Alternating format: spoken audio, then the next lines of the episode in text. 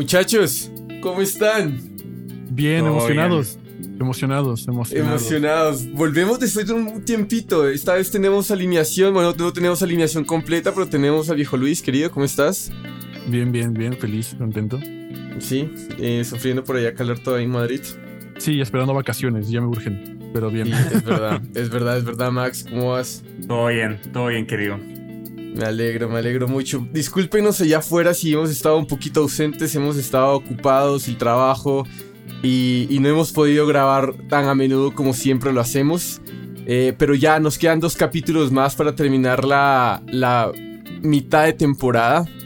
Y volveremos nuevamente en septiembre con toda, como siempre, a final del año. Y tenemos también ciertas cositas guardadas por ahí. Tenemos la celebración de nuestro episodio 100, que son ahí, tenemos como pequeñas ideas que se están cocinando. A ver qué podemos sacar. Pero volviendo al episodio de hoy, vamos a introducir a, nuestro invitado.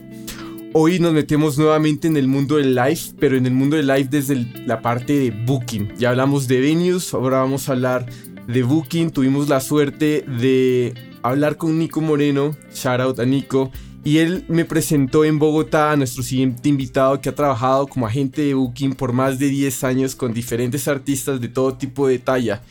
Si quieren hablar de tallas grandes, está Marc Anthony, Carlos Vives, Becky G y Sech y también sobre todo le encanta trabajar con artistas independientes o, mejor dicho emergentes donde el nivel de estrategia es mucho más exigente, es más minucioso y el booking juega un papel muy importante en la expansión de la carrera en la carrera de estos, de estos artistas.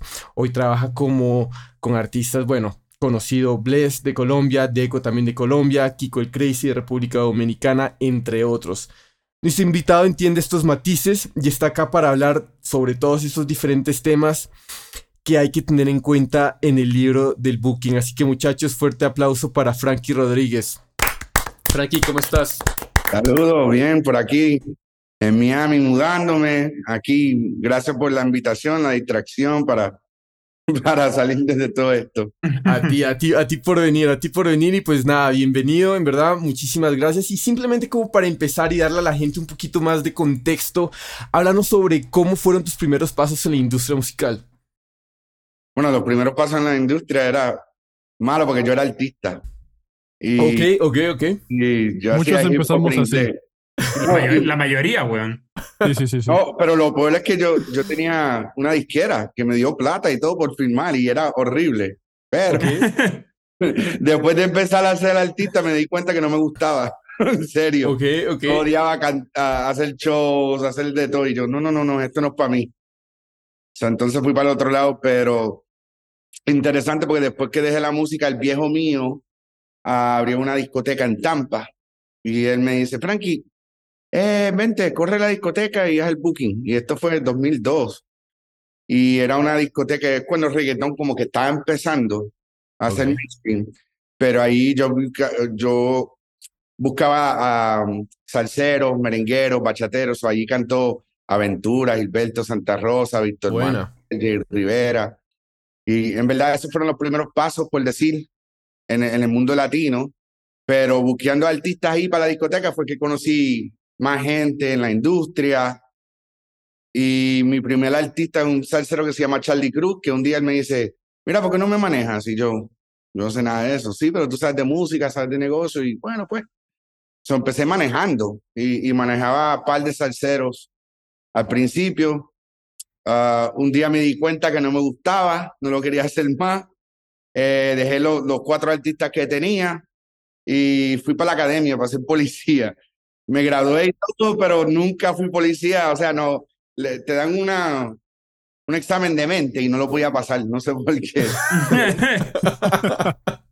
y después yo, gente me llamaba y yo, yo decía, cuando me llame Jay Rivera, yo regreso.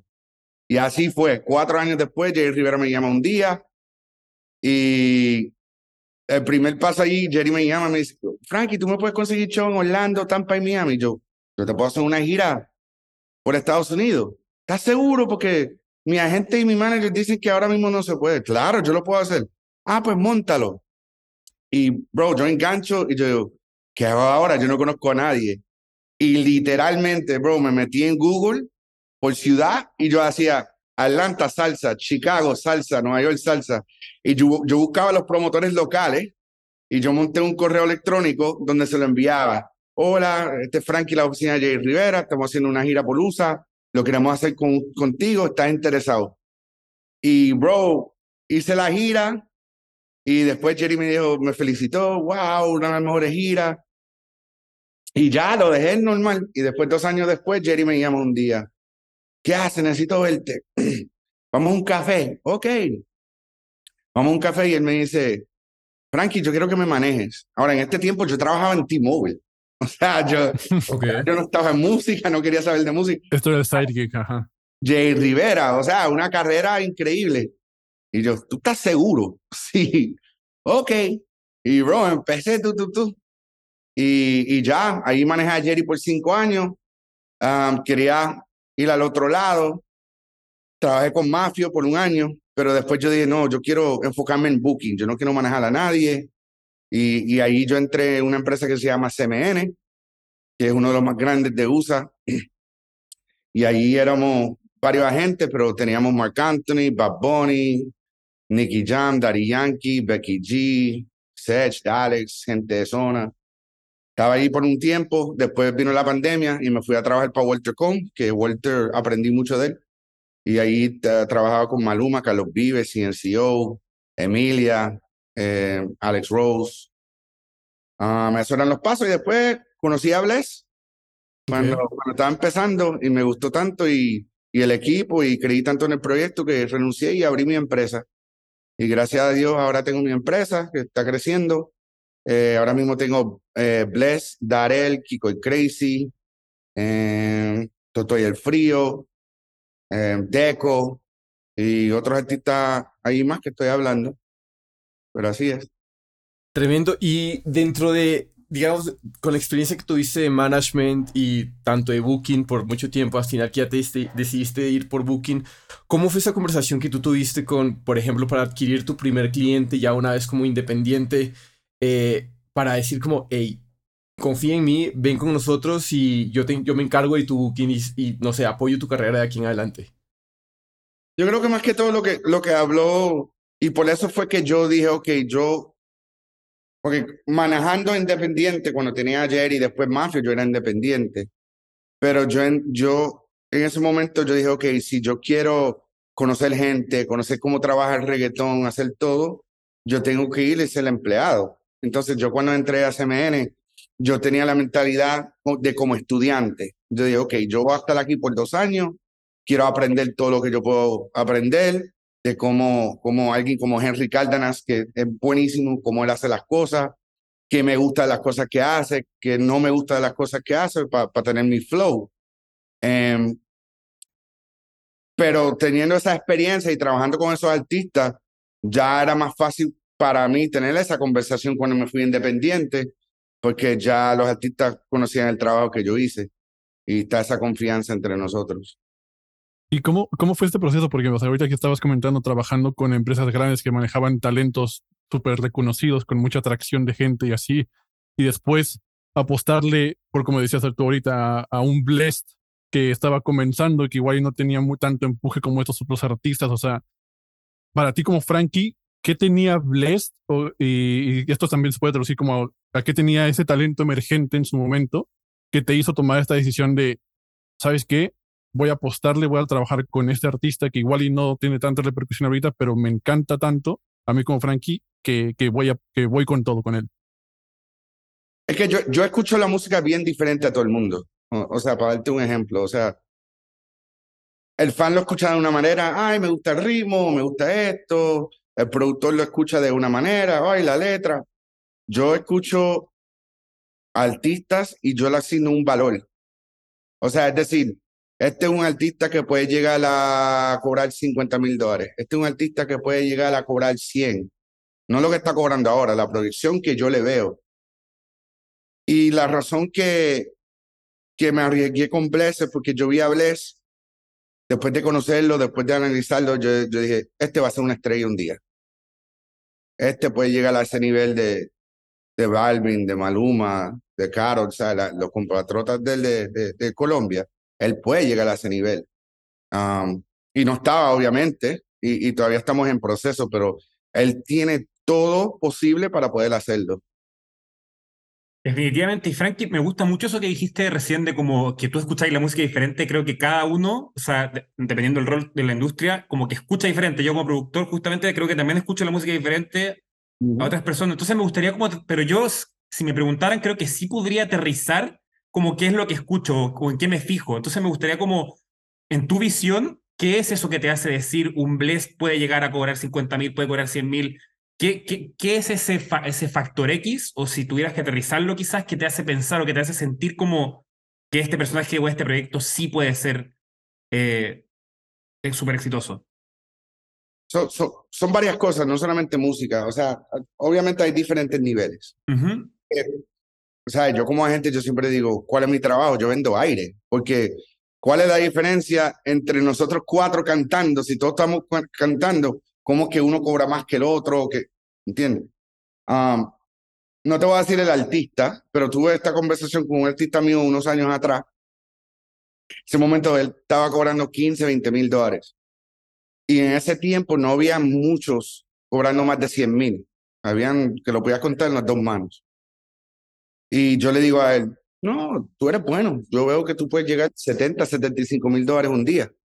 Se ofendió. Dice, pero Frankie, ¿por qué no puedo llegar a 100 mil dólares? Y yo, ok, vamos a analizar todos los artistas que están sobre 100 mil en este momento. Bad Bunny, Daddy Yankee, Nicky Jam, Ozuna, Balvin. Eh, ¿qué, ¿Qué tienen ellos que tú no tienes? Y él me dice, palos. No, no es la música. Son marcas. Ellos te venden tenis, te venden gorras, te venden camisas. Ellos no le están pagando esa- ese dinero para que canten. Están pagando ese dinero porque están haciendo películas, están haciendo diferentes cosas y la gente quiere estar en la presencia de un superestrella. So ya a ese punto ya no es música. So ahí es que van haciendo los niveles. Si tú ves todos los artistas que están cobrando mucho dinero hoy, lo están haciendo no por la música, es porque Sí. la gente lo absorban, la gente lo quiere, la gente lo admiran, o sea, es bien diferente quién mueve las masas. Y ya, así es. Y dentro, ahorita, digamos, una de las cuestiones que, que me gusta mucho de lo que estás diciendo es que, eh, bueno, dijiste que se vende aire, pero hay que ser muy perceptivo Mm. para y conocer la industria y conocer sobre todo más que la industria, la audiencia y cómo está en este momento moviéndose, eh, qué es lo que está pegando, qué es lo que están escuchando y tener siempre, yo creo que es un sentido sobre todo humano. Entonces, dentro, dentro de eso, ¿cómo, cómo un artista emergente puede llegar a saber como, ok, creo que estoy listo como para dar mi siguiente paso y conseguir un booker o, o se- conseguir un booker ya no local, sino como mm, algo más regional? ¿Qué hay que considerar dentro de la carrera de un artista para dar un siguiente paso y escoger un booker u otro? Ok, llegamos a ese punto, porque tú me preguntas, ok, ¿cuándo tú sabes subir, verdad? Yo le hago una pregunta a los tres. ¿Cuándo es el tiempo correcto de subir el precio? Cuando, Cuando estáis- demanda, ¿no? Sea, cuando estáis sobrevendido, ¿no? Eso diría ¿Mm? yo al menos, cuando ya estáis vendido al precio en el que estáis, cuando no hay más. Exacto.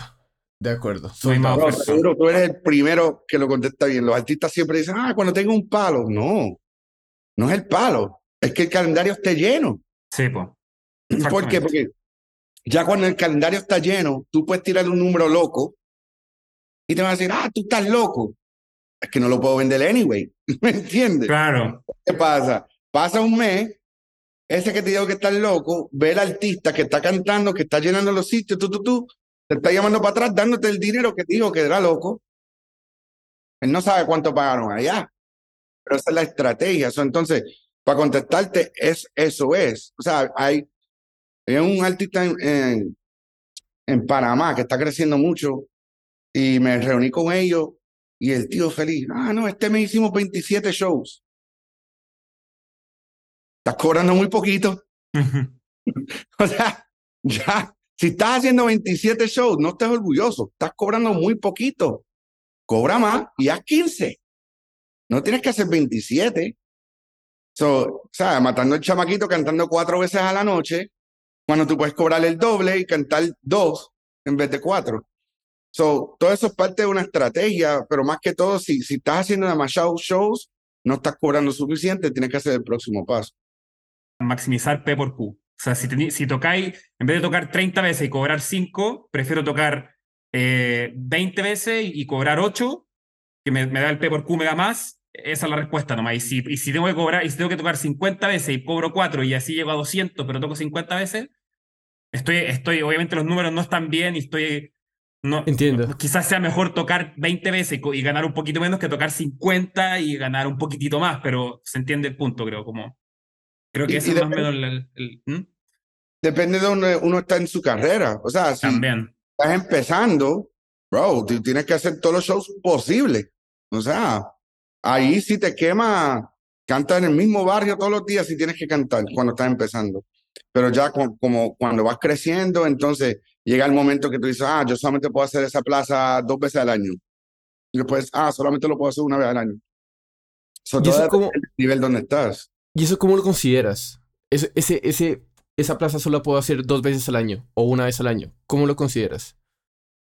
Bueno, ya cuando eres grande, si, estás vendiendo eh, un lugar de 15 mil personas, tú no lo vas a poder hacer dos veces, vas a poder hacerlo una, una vez al año. Si eres tú solo. ¿entiendes? Si es un festival es otra cosa, pero tú solo. Ahora, cuando estás empezando en esto y estás haciendo discotecas de 200 personas, ah, tú puedes hacer cuatro discotecas si quieres la misma noche en la misma ciudad. ¿Por qué? Porque tú necesitas que gente te vea. Claro. Absolutamente, y al final todo, es, todo esto son como conversaciones que uno debe tener con, con los promotores, hasta el momento en el cual tú le estás apostando a un artista que ya te hizo sold out en toda América Latina, pero ahora lo quieres exportar a Europa, a Asia o escalándolo a una menor escala. Un artista ya te metió 500 personas en una sala en Madrid y después lo quieres mover a Barcelona. Al final es una conversación en la cual tú, tienes, tú como booker, asumo, tienes que también convencer al promotor de que ese artista le conviene y que es bueno, ¿no? Al final, entonces, o sea, a tu punto de vista, tanto con estas dos perspectivas, con artistas súper gigantes como con artistas empezando a tocar en salas, tocando cuatro discotecas cada noche, ¿Qué es lo que buscan estos promotores principalmente o es que es en lo que se fijan o cuál es el factor de venta que más has visto como que los hace convencerse de que vale, vamos a buquear a este artista para esta sala o para este venue? Más que todo, yo creo que son los redes que, que los mueven. O sea, yo personal como booker, a mí me gusta usar los números mucho. O sea, yo le pido a los artistas siempre, eh, envíame los números de Spotify, envíame los números de YouTube, envíame los números de Instagram. ¿Por qué? Porque ya yo sé dónde están la gente y yo uso ese argumento para un promotor que me diga, ah, pero es que acá no lo conocen mucho. Bueno, aquí estadísticamente Barcelona está en número 8. O sea, tiene esta cantidad de gente que lo está escuchando. Y, y tal seguro que lo pongamos en el, en el lugar correcto, pero hay veces que ¿sabes? Como yo he estado aquí en años, yo tengo buenas relaciones con, con, con lugares que ellos dicen, ok, Frankie, voy a ti. Y lo hacen y les, se sorprenden. Pero, Para la gente que no tienen esa, esa relación como tengo yo, eso debe ser el, argumento que tú haces. Y, y, esto es un negocio, esto no es solamente simplemente música. El que te va a contratar, aunque sea gratis, porque hay artistas que dicen, ah, no, yo te canto gratis igual tienen que abrir las puertas, tienen que pagar la electricidad, tienen que pagar la seguridad, tienen que pagar el seguro. Igual que no te estén pagando a ti, hay una inversión que tienen que hacer.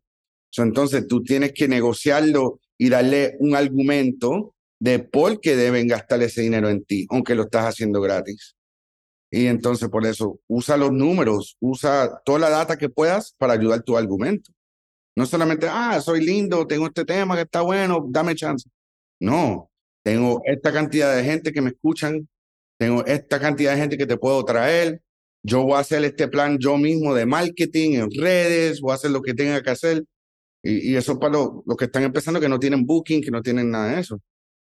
Y también como que de alguna u otra manera se siente que el trabajo, a pesar de que no parezca así, desde que hemos tenido un par de conversaciones, Frankie, y ahorita escuchándote, se siente que el trabajo de booking es, uno, tiene una parte que tú consideras que es matemática y tiene una parte también de un alto eh, atención al detalle para, para acercar a tu artista al, al venue más adecuado, a trabajar con el promotor adecuado para llegar al público que tiene ese artista en esa específica ciudad. Me acuerdo que me lo mencionaste. ¿Puedes explayarte un poquito más sobre esto? Sí, y lo empiezo así. O, sea, booking es fundamental para el crecimiento de un artista. Fundamental.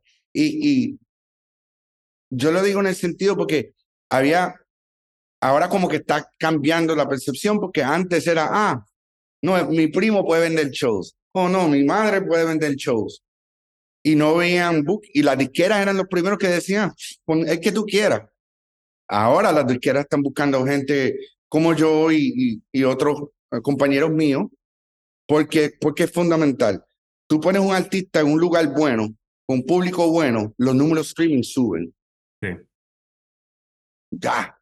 Y ahí ahora sí le interesa la disquera. Pero lo que estábamos hablando era saber cuándo brincar, porque al principio, obvio, tú tienes que cantar donde sea, en la esquina, cualquier sitio. Pero después llega el momento en ese crecimiento que tienes que estar seguro dónde poner el artista y dónde coger el público. Ah, porque tú no puedes poner un ACDC cover band en una discoteca de hip hop en Nueva York. Claro. No es el público, no, no funciona. entonces, parte del trabajo mío no solamente vender shows, es saber con qué promotor meterme, que es un promotor que tiene experiencia, que yo sé que va a hacer buen trabajo, que no va a dejar lucir el artista mal, que es un venue adecuado, eh, que el, el, público de ese artista va, va, va a llegar allí. Em, porque lo peor que uno quiere hacer es ir a una discoteca que esté un 50% lleno, porque después no solamente se ve mal el artista, pero en cuestión de negocio, los promotores, los otros promotores van a decir, ah, no, pero tú quieres esta cantidad. Si no puedes llenar discotecas. Y eso es culpa del booking, que lo puso en el, en el lugar incorrecto. Tienes que entender quién es tu artista, qué público te puedes jalar en este momento. Y si son 500 personas, busca un sitio de 500 personas. Si es mil personas, busca un sitio de mil personas. Pero si, si es 500 personas y tú quieres ponerle una discoteca de 1500, Chao. vacío. Sí, sobre todo es como cuidar la imagen, ¿no? Y también me acuerdo que me, eh, me dijiste y va atado con la pregunta que nos hiciste, que es como siempre aguanta dejar gente afuera, porque eso aumenta la euforia, eso hace que la gente más quiera ir para la próxima vez que se anuncie otra nueva fecha. Por ejemplo, o sea, con, con Bless, eso fue la, la estrategia al principio, la primera vez que salió de Colombia, que fuimos pausa, yo a propósito busqué discotecas pequeñas colombianas. Yo literal fui a Google. Google es mi mejor amigo, la verdad. Y yo fui a Google y yo puse las ciudades con más colombianos en USA. Eh, New Jersey, eh, New Jersey es un estado, pero era, ¿sabes? Uh, New Jersey, Nueva York, Boston, eh, Orlando, Miami. Y yo dije, ok, yo necesito encontrar lugares de 300, 500 personas. ¿Por? Porque en ese momento todo el mundo en Medellín especialmente Medellín, subían los videos con Bless gritando las canciones, cantando las canciones. Y yo dije, ok, yo tengo que repetir eso. Eso es lo que yo estoy buscando. Y yo me acuerdo, había un promotor en New Jersey que quería hacerlo en un lugar de mil personas. Y él me dice, Frankie, tranquilo, yo sé que lo puede llenar, pero si él no lo puede llenar, yo regalo tickets. Y yo le digo, es que no entiendes mi visión. Si tú regalas tickets, va a, ser gente que no saben quién es, y no van la imagen, los videos que me hace falta en este momento. No, quiero sitios de 300, 500 personas. Y así mismo fue, fuimos para allá y, y en Colombia, ¿qué hablaron? Wow, presta internacional. ¿Por qué? Porque la misma euforia que estaba pasando acá pasa allá. Y eso es algo que yo sé que no lo habíamos hablado antes, pero para mí es súper importante este punto porque yo se lo digo a la gente. La gente siempre se quieren pegar y dicen, ah, no, me tengo que pegar en USA oh no, me tengo que pegar eh, en México. Pégate en tu país. Porque gente de tu país están alrededor de todo el mundo. ¿Sabes cuántos venezolanos viven en Panamá, en México, en Madrid, en Barcelona? Tú eres venezolano, bro, pégate en Venezuela. Porque aunque alguien se fue de Venezuela a Panamá, ellos están dándose cuenta qué está pasando en Venezuela. Claro, la familia, el primo. Le dice, mira lo que está pasando acá. Ajá, pasa ahí. Exacto. esta persona está pegado. Ah, wow, viene para Panamá. Ya tiene 700 venezolanos Bueno. que Y además que son lo- los clientes más, o sea, lo- lo- los más leales, sí o sí, pues, weón, ¿no? O sea, weón, Luis, tú que, Con que, que a ver a nostalgia. Peso Pluma ahora, que viene Sí, sí, aquí a Madrid, Luis, mexicano, va a ir, weón, primera fila, ya tiene todo, entonces, Igual, igual y no primera Leal. fila, pero intentar. bueno, estoy, te estoy Intentar estar tirando, ahí, te o estoy sea. tirando para arriba, hombre. Sí, no, pero mira, lo que es por lo, lo que es lo que es seguro, seguro voy a ir con una bandera de México de dos metros, güey, así a ese concierto, güey. O sea, eso sí, sí. Pero sí, es tu, es tu, es tu clientela más fiel, weón. Y al final es, es como. Es tricky igual, weón. Como que uno- si uno le dicen, weón, métete a un lugar de 1500 personas, decir que no. No, no sé qué piensan. Como tener esa visión. Y, y- yo creo que esa, esa visión probablemente la tiene, eh, la, la debe tener el Booker, ¿no? Eh, y probablemente decir como, y tener la capacidad de decir, porque es muy fácil que probablemente dejarse engatusar, por ejemplo, Exacto. o no engatusar, sino como convencer Embobar. por la persona que dice como, hey, eh, estamos listos para los mil, pero tener la capacidad de decir como, ¿sabes qué? No, porque quiero esto, lo uno y lo otro, y vamos a hacer tal, vamos a hacer tal número que es más bajito, pero vamos a generar esto, que genera como más, reco- más recompensa en un futuro. Y ojo que teníamos, de hecho, una pregunta pensada que era justamente eso, como qué es mejor, un show de 100 entradas eh, como vendidas genuinamente, lo teníamos, la teníamos preparada la pregunta, o un show de mil personas donde regalan entradas. Entonces, justamente creo también, Frankie, que nos contesta un poco eso como, quizás, nos, quizás lo podéis vender, quizás lo podéis llenar, una arena. depende de cómo va a reaccionar el, el público. O sea, no me acuerdo, años atrás tenía dos artistas emergentes, uno que estaba más pegado que el otro. Y esto fue en México, en Veracruz. Y el promotor me dice, mira, ¿cuánto tú quieres por este? Y yo, 70 mil dólares más gasto. Pero me tienes que dar 20 mil dólares para este otro artista que estaba creciendo. Ah, no, no, no, yo solamente quiero el primero. Ah, ok, son 90. ¿Cómo que 90? Tú me dijiste 70 que tú me vas a pagar 90 mil dólares. Si quieres que el otro vaya, va. Si no, no. Y bro, ese fue el show que le cambió todo al otro artista. Porque era un evento gratis, 90 mil personas. Y con ese que él no quería, el público cantando todas las canciones.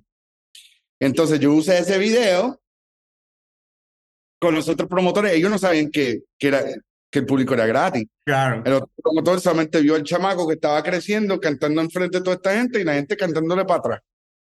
So, por eso es que te digo, o sea, depende eh, cómo va a reaccionar el público. Si 100 personas te van a gritar, pero mil no, si mil se van a parar ahí mirándote, Claro. Al de 100. Pero si el de mil regalado te va a cantar para atrás, ese video te sirve. Es que como que todo se va retroalimentando al final, o sea, todos los fans, bueno, tanto fans como industria están con los ojos metidos en el artista, en cómo reacciona la gente, y al final yo creo que lo más importante es crear el suficiente hype alrededor del artista para que el siguiente show se sobrevenda y después el siguiente se sobrevenda y el siguiente se sobrevenda, ¿no? O sea, me viene, por ejemplo, eh, un ejemplo muy, muy cercano con Natalia Lafourcade, que ella empezó su gira recién y está en Estados Unidos, Europa, eh, se va a ir a Sudamérica y no, y no había anunciado ni una fecha en México. Y es como, y todos, o sea, todos en México así como, o sea, no es posible que Natalia Lafourcade no esté anunciando ni una fecha este año en México cuando ya se hizo una gira internacional. Y eso generó como tanto, tanto, tanto hype que ya hace como un par de semanas anunció ya la fecha oficial en el Auditorio Nacional en México. O sea, yo, yo estoy 100% seguro de que esas entradas se van a vender como pan caliente. O sea, un, un, un domingo en la mañana después de ir a misa. O sea, brutal. Hmm. Es que toda esa perspectiva. O sea, yo, yo le digo a los, los artistas, yo tuve una conversación una vez con un artista que, ah, o sea, estaba entrando, no había entrado todavía, pero fui a verlo. Y saliendo yo le dije al manager que esto no pase otra vez. ¿Qué? Y yo dije, esa es la discoteca más fea que yo he estado en mi vida. La gente borracho, gente vestido mal. Yo dije, entiende esto. Cuando el artista graba, está vendiéndole al público una experiencia a lo que no lo has visto todavía. So, entonces, ¿por qué tú crees que todos los artistas hacen los videos, los trailers, todo eso? Están vendiendo para los artistas que no han ido, para los fans que no han ido a un show todavía. Tú estás diciendo, si tú vas a este show, te vas a encontrar con gente así, vas a, vas a estar cantando las canciones como esta gente. So, los videos que suben es bien importante. Si lo que están subiendo están parados al frente de mil personas nadie le está cantando, le estás diciendo a los fans del próximo que nadie, nadie va a cantar en los shows. ¿Quién quiere, ¿Quién quiere vivir eso? De acuerdo. Y ahorita que estamos hablando sobre construir ese hype, eh, construir la, la, la, experiencia alrededor de la, del concierto que, no sé, que disfruta la, audiencia ahí y que se está vendiendo a la audiencia que todavía no ha ido al concierto. Digamos, ¿tú qué, a ti, qué te gustaría empezar a ver en los conciertos de artistas emergentes para que sigan subiendo la vara, sigan subiendo el nivel a nivel como competencia o competencia saludable y que llamen cada vez la atención de más audiencia y de más gente de industria y todo esto? Es que hay varios puntos, no solamente de booking, que a mí me gusta decirle a los artistas emergentes, o sea, cuando están empezando ellos piensan que solamente el trabajo es cantar o escribir. No. Ellos están construyendo una carrera desde ahí. O sea, un par de cosas que yo le digo. Ya, aunque lo que tengas son mil gente que te escucha mensualmente en Spotify, ya debe estar pensando en tu marca. ¿Qué me va a hacer diferente? ¿Qué yo puedo crear para, para tener el consumidor eh, buscándome? O sea, mira ahora mismo, o sea, hay artistas que tienen el color verde, otro que tiene el azul, y ya todo el mundo sabe quiénes son. O sea, son cositas que uno tiene que construir desde empezando. Y aparte de eso, yo le digo que también, edúcate. Porque cuando venga el momento, si Dios quiere, que viene una disquera, te quiere firmar y no entiendes nada, Uf. Me pasó a mí cuando era artista que no entendía, firmé un contrato y el manager mío, yo no sabía que me dieron 120 mil dólares para firmar. Me lo robó. Pero es mi culpa porque yo no me eduqué. Yo pensé, ah, no, yo canto y ya. So, por eso que yo le digo, es súper importante cuando estés empezando, edúcate. Todo está en Google. Busca contratos de música, cómo funciona el publishing, cómo son los, los splits, eh, ¿cómo, ¿cómo, son los shows? ¿Qué gastos hay? Edúcate, eso es parte del proceso, no solamente cantar. Y siguiendo esa línea de conversación dentro de los gastos que, que, suceden en, en, un evento en vivo, en un show, ¿cómo, ¿cómo tú armas la estrategia de precios al momento de negociar con un promotor o con un venue eh, para obtener el precio neto por show? Bueno, es que eso, eso da parte eh, y eso es completo. Eh, dependiendo del artista, yo como booker necesito saber cuánta gente viaja y todo. ¿Por qué? Porque cada artista tiene un precio en total para el promotor. O sea, no es el caché. Porque uno puede decir, ok, eh, mira, son 100 mil dólares, pero viajan 40 personas. ¿Qué? Ya no son 100 mil dólares, ahora son 160 a comparado a decir, ok, el artista en total lo que vale son 90 mil, vamos a decir, para el promotor, en total. Estás hablando entre producción, entre hotel, entre transporte, tú, tú. Entonces, yo como buque tengo que ajustar el caché para estar seguro que, que le cae bien al promotor en ese número. Y yo he tenido esa conversación con artistas. Ah, ¿tú quieres cobrar más? Chévere. Llega menos gente.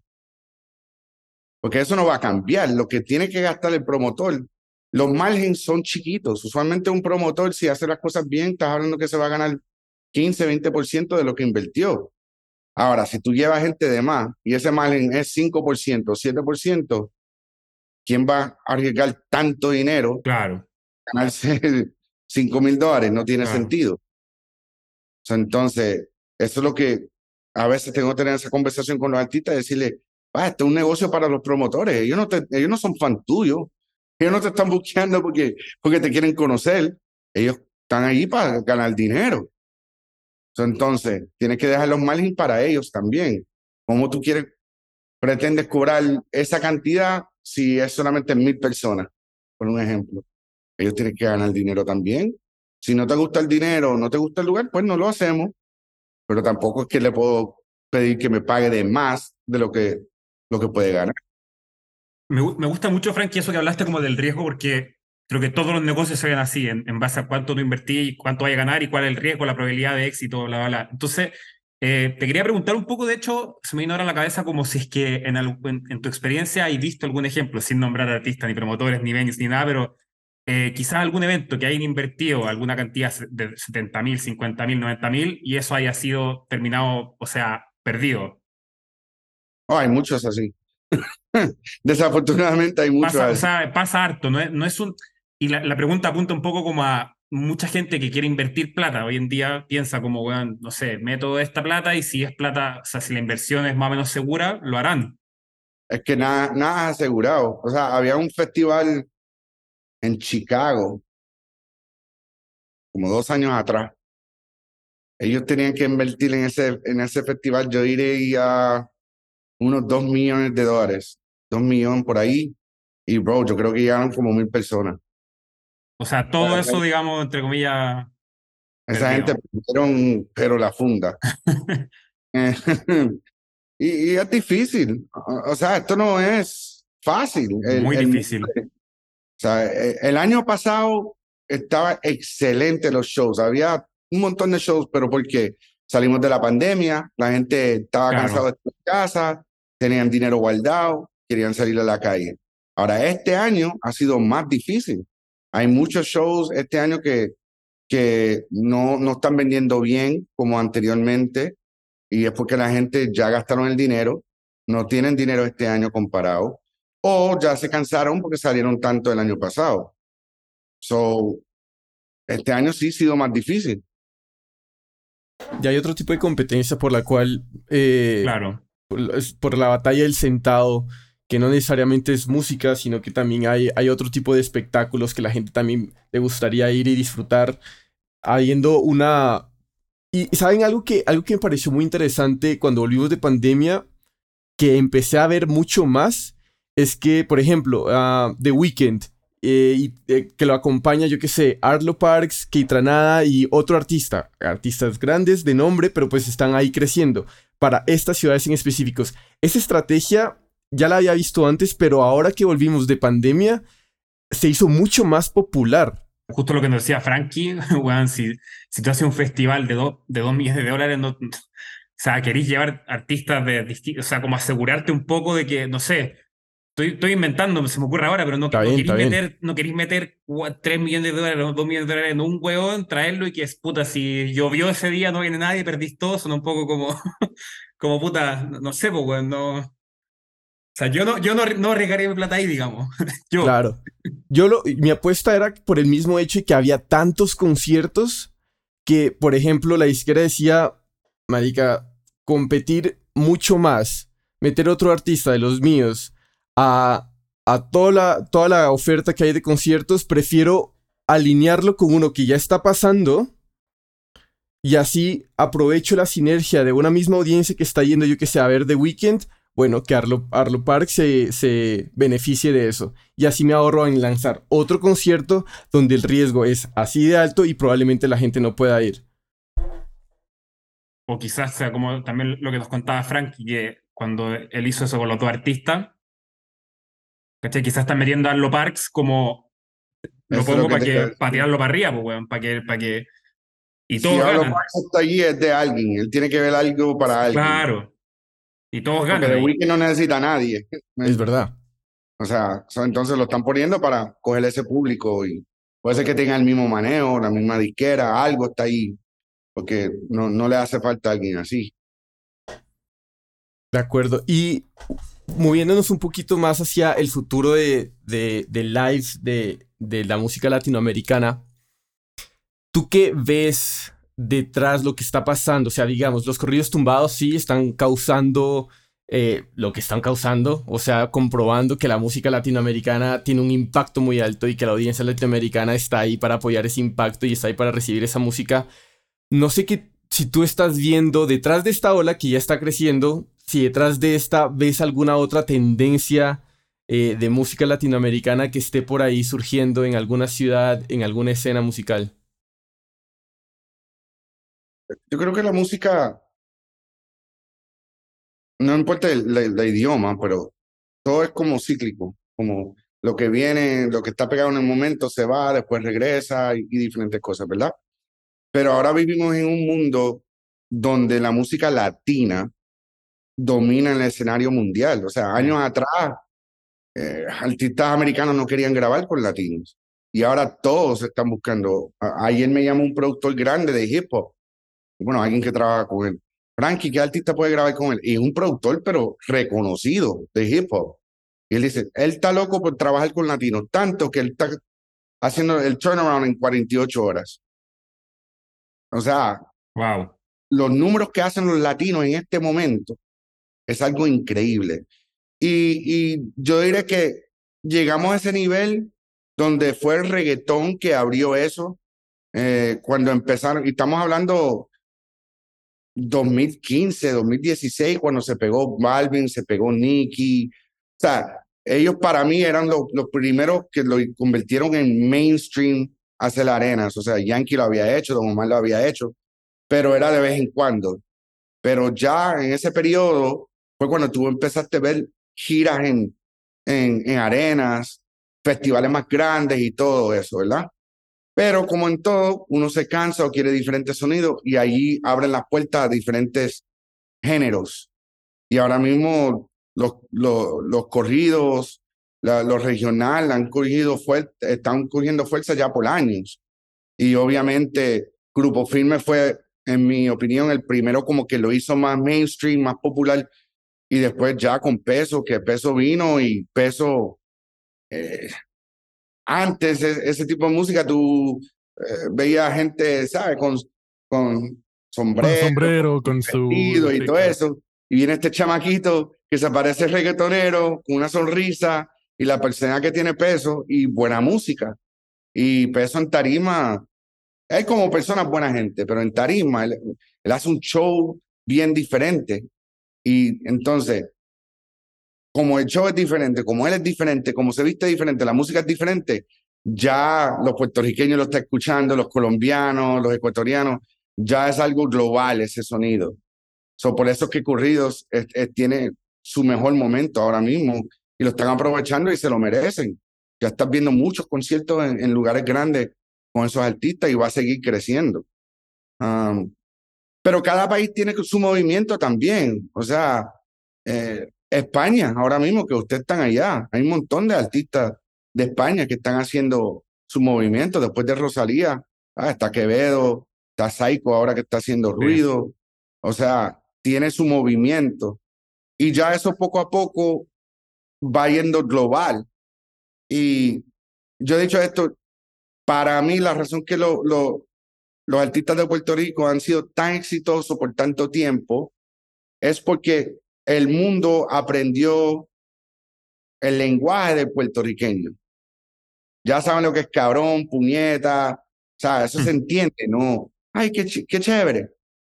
Entonces, Colombia ha empezado ese movimiento también, por eso que Fer y Carol y todos ellos, mol, o sea, qué chimba, cositas así que, que se ha ido global. Em, porque quizás un Perú no, no ha habido un artista internacional, porque hay muchas palabras que dicen en Perú que afuera de Perú no lo entienden. Entonces, si hay un artista de un país que no tiene un lenguaje global y empiezan a usar palabras que dicen los, los puertorriqueños, los colombianos, porque es lo que está pegado, no se siente auténtico, se siente como una copia. Sí. Y por eso que no se lo dan. entonces, ya cuando estos países empiezan a, a tener su lenguaje, que sea una cultura global, y no tiene que salir de la música. O sea, en, España, ustedes viven allá, sabe que dicen muchas cosas, muchas frases diferentes. Pero ¿qué pasa con Netflix? ¿Cuántas series de España son número uno, número dos global? entonces, el argentino que está en Argentina está viendo eh, La Casa de Papel y está entendiendo lo que están diciendo, filipollas y todo eso. Ahora se están convirtiendo en, en lenguaje global porque ya la gente lo ve en películas, en series y todo eso. ahora puede venir un artista de España y decir Filipoya en una canción y la gente, hey, porque lo entiende. Por eso que viene el movimiento de España, es por la serie en Netflix. Sí, sí, a mí me causa demasiada intriga justamente esto que comentas, porque, o sea, digo, como mexicano yo estoy más que acostumbrado a todo esto que está haciendo con Peso Pluma, porque, o sea, literal los mexicanos mamamos este tipo de música. Igual ahorita con la fusión ya es como un poquito diferente, pero al final estamos súper ahí metidos. Y me causa mucha intriga ver por primera vez el fenómeno de un artista como Peso tocando en Madrid y en Barcelona este año en noviembre. Porque es como, o sea, yo, soy, o sea, yo sé cómo se consume la música mexicana en vivo, porque soy mexicano. Claro. Y a mi punto de vista es muy diferente cómo se consume a como aquí en España están acostumbrados a ver un show de Quevedo, un show de Duki, un show de Nicky Nicole, un show de Fade. O sea, que es un tipo de show que ya están como, o sea, ya es más que digerido, como dices tú, ya tienen el, el contexto, la, la, la jerga, el cómo se mueven y todo eso. Y entonces me causa demasiada intriga ver qué va a pasar cuando llegue Peso Pluma y diga, a huevo viejón, sobres culero. ¿no? Pues yo quiero ver la, reacción de los españoles, güey, porque genuinamente me causa demasiado curiosidad el ver cómo Peso adapta lo que está sucediendo con él para poder potenciarlo a, una, a un nivel internacional y extrapolarlo a mercados que pues ningún otro mexicano había podido llegar, ¿no? Siendo eh, como de este tipo de música sobre todo. No, y, y- y- esta intracultura es algo nuevo. Si, Mm. si lo analizamos en lo grande, o sea, yo diré, yo he estado viajando el mundo ahora sin parar, ¿qué? 10 años. Y yo te puedo decir que viendo, a- a- a- yo he ido a 46 países. Y tú ves la diferencia desde cuando yo fui a Medellín, por ejemplo, ocho años atrás la primera vez, hasta ahora. Ocho años atrás solamente veías colombianos. Ahora tú vas allá y tú ves venezolanos, tú ves dominicanos, puertorriqueños, americanos. Y es lo mismo en, todo lo- en, en todas las ciudades grandes en, en el mundo, en Madrid. Mira, chileno, Sí. mexicano. Tú no veías eso años atrás. So, entonces, todo eso tiene un impacto en la música, cómo lo consumimos. Igual, como te digo, Netflix ha sido súper importante sin la gente darse cuenta. Mm. Pero hay mucha gente que dicen, ok, yo amo mi país, pero me voy. Y tú, como mexicano, tú estás pendiente de lo que está pegado en México. Oh, sí, me Porque sí, y ya no eres mexicano, ¿entiendes? Pero estás aprendiendo la cultura de los españoles y ya eso va rebotando. Por eso es que, que tú ves tantos sonidos diferentes funcionando, que ves tantos artistas saliendo de diferentes países, pues ya, ya lo están aceptando globalmente. Y eso me La encanta. lucha, la lucha más grande que tengo es convencer a, aquí a Max de Chile que, que empiece a consumir música mexicana. Es difícil, weón. Es difícil. Y creo, y, creo, y creo que represento bien a los chilenos, no sé, pero creo que represento bien a los chilenos. O sea, no, no sé si Peso Pluma, Peso Pluma siendo una estrella mundial, si eso no cabe duda, pero no sé si en Chile Peso Pluma será todavía muy grande. Estaría bueno saberlo. Voy a, voy a ver, ahora ciudad número uno, Santiago. Claro, no. No, en Chile estamos, consumimos muchos chilenos y argentinos también, y bueno, y Bad Bunny ni hablar. O sea, todos los que están pegados grandes ni hablar. Colombianos también, todos Fade, weón. Fade, yo creo que Fade es número uno en Chile. Marica, cuarta ciudad, Santiago de Chile. ¿En serio? Búscalo, tú puedes buscar, espérate. Sí, Spotify. en Spotify lo, lo acabo de o O buscar. sea, o sea, ¿Dónde Chile, o sea, los Chile? Los top artistas por país.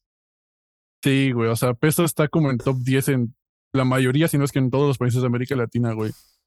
Max, no representas a tu país, No, país. Weón, la cagó y sale, weón, sale México, Guadalajara, Monterrey, Santiago y otras, y Zapopan. Es, el- es la Ah, primera ciudad la fuera de México, ciudad, sí, weón. Y la única en el top 5, porque después sigue Zapopan. A ver, weón, top 50. Zapopan. Zapopan. Weekly top artists. Ahí está, Max, ya, es hora de que te pongas tu Pero sombrero mira, de charro y empiezas mira, a cantar conmigo. Ah, está la de, ok, la de ella baila sola de peso. No, sí hay, en el top 50. Hay un No, par. chao, güey. Max. Güey, güey. Acepta, Estás, acepta la estás- realidad. estás- estás peleando contra lo inevitable, güey. Que yo te vengo diciendo esto de hace tres años, güey. O Sí, sea, sí es estás verdad. luchando contra lo inevitable, güey. Querido, los números ya están hablando solos. Bueno, retiro lo dicho. No, no, no está. Es que estoy buscando en los charts. Tú sabes que tú puedes hacer eso, ¿verdad? Por Ah, país. Claro, Sí. claro, claro. Weekly. Pero eso no está ni en el top 40 en De Chile. Chile. Mm, Ah. Interesante, buena. Ah, Déjame buscarlo a ver si lo encuentro. Chart 50. No, bro, no, no está en el- ni en el top 100. de Chile. Gracias, Frankie, me salvaste. Me salvaste. me salvaste. ¿Viste, No hay pedo, no hay pedo. Pero eh, es que bueno, no sé en qué cambia los que está viendo, los que está viendo Frankie, los que estoy, yo estoy en las de Spotify y dice Top 50 Chile y ahí está, tiene tres canciones, de hecho. No, no, tú estás viendo las canciones, pero eso en Spotify ellos tienen Weekly Top Artists. Ah, buena. Por semana, es artista en total. Ah, buena. Canciones. Es verdad, es verdad, eh, así es. Entonces, bueno, sí. Eso es lo que manda, así que tenía razón yo. se pueden ir a la remi. No, me Ah, no, mala mía, mala mía, mala mía. ¿Por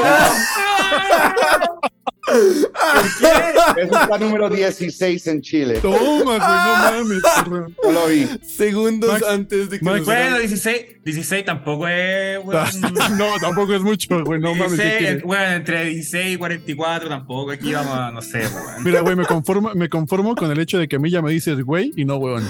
O sea, ya. Sí. Eso sí. Me dices pinche güey. No, pero Max, es la forma, yo creo que es la forma de, de, de fraternizar con la gente porque a mí me dice como yo le digo a él. Max siempre te dice como tú le dices a él. No, pero también luego te, a ti te dice pinche Jorge, cosas así. Entonces no, pero a mí me dice Ala, a mí me dice querido. Pero bueno, es discusión. Pero, Lo voy a enviar para que lo puedas poner en tu Instagram. lo, voy a, lo voy a compartir. y taguearnos a todos y lo compartimos, güey. Eso, por favor, Frankie. Muchachos, en verdad, eh, gente, muy lindo que hayan llegado hasta acá. Frankie, muchísimas, muchísimas gracias por venir y compartir con nosotros un ratico. Eh, estuvo muy chévere la conversación. Eh, tienes el canal, no sé si tienes alguna palabra final y si la gente te quisiera contactar, ¿cómo te pudiera contactar? No, o sea, sí, no, yo no soy uno de esos de inspiración ni nada, no sé. pero Frankie Books en Instagram es el nombre. Eh, todo el mundo me conoce así, Frankie Books, Frankie Books. Y, y, cuando yo saqué el nombre en Instagram, era el doble sentido, porque obviamente Books por Booking. Pero a mí me gustan las películas esas de mafia, los italianos. Buena. Frankie Books. O sea, por, eso que salió Frankie Books, no era por, por el booking solamente. Tremendo. Eh, pero no, gracias a ustedes por invitarme. En verdad que lo pasé súper chévere y me gustó la conversación a mí también mucho y espero que eh, la gente que vean esto eh, le pueda abrir la mente un poco y, entender que el booking es más importante y verlo de diferente manera y que le pueda cambiar. Eh, yo he tenido charlas de alguien me dice, no, Frankie, escuché esto, gracias, y, y, eso es lo que espero que, que la gente vean con esto. Tremendo. Seguro va a pasar. 100%. Gente, muchísimas gracias por llegar hasta acá. Eh, nos acercamos al final de la mitad de temporada con tremenda conversación. Tenemos una más, un muy buen invitado. Próximamente lo vamos a revelar. Pero no siendo más, muchachos, nos vemos la siguiente semana. Hasta luego. perdido tumbado. Chao, chao. A ver cómo le dan esa pluma. Hey, si ya llegaste hasta acá, muchas gracias por escucharnos. No te olvides de seguirnos en Spotify, Apple Music, Pandora o la plataforma digital que sea de tu preferencia. Si te gustó el capítulo, si te gusta el podcast, no olvides recomendarnos a tu grupo de amigos, colegas. es la mejor manera y la manera más orgánica de que sigamos creciendo esta comunidad. También nos puedes encontrar en Instagram, Facebook, YouTube como 8000 kilómetros podcast y cualquier comentario, duda, sugerencia para mejorar el podcast es más que bienvenida. Nos vemos en el siguiente episodio.